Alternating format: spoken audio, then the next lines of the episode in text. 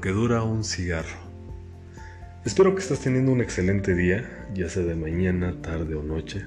Mi nombre es Daniel Gama y hoy quiero platicarles acerca de lo que para mí eh, el día de hoy, hoy precisamente, hoy 17 de junio de 2020 es importante. Eh, que es mi cumpleaños. Hoy es mi cumpleaños número 38 y pensaba en una noche cuando me estaba durmiendo, que eran como eso de la una de la mañana ya de este día, en, cómo han ido cambiando las cosas y cómo he ido cambiando yo. Y tal vez muchos se verán reflejados con esta situación y tal vez para muchos eh, no sea realmente similar esto, pero pues creo que es interesante, ¿no? Y me remonto a cuando tenía 13 a los 20 años, yo era una persona completamente diferente a lo que, a lo que hoy soy.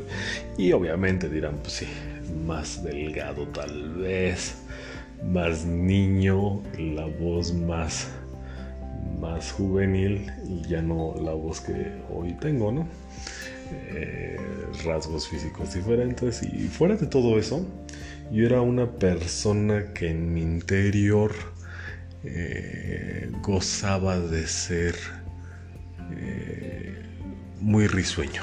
Iba a decir muy feliz, pero no es que ahora no sea feliz. yo, creo que soy feliz de diferente manera, pero era muy risueño. Eh, era una persona que se, podía burlar fácilmente de todo. Se podía poner a hacer chistes de casi cualquier cosa me podría poner a jugar pues el tiempo que fuese necesario, ¿no? Y a todo esto, pues poco a poco fui cambiando. Hay una diferencia entre el Daniel de antes y el Daniel de, del día de hoy. Y sobre eso quiero platicarles esta vez. Y es que resulta que hoy llego a, a los 38 años ya.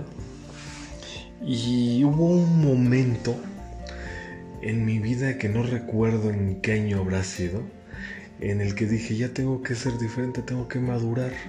No me puedo estar riendo de todo lo que sucede a mi alrededor. No me puedo estar burlando de cada cosa que pasa. Eh, no le puedo estar pegando entre la panza a los amigos a cada rato. Tengo que verme más serio. Yo lo que quiero ser es una persona que digan, Ah, mira, ese cuate es serio. Ese cuate ya es un adulto, ¿no? Y, y empecé a leer y empecé a hacer investigaciones.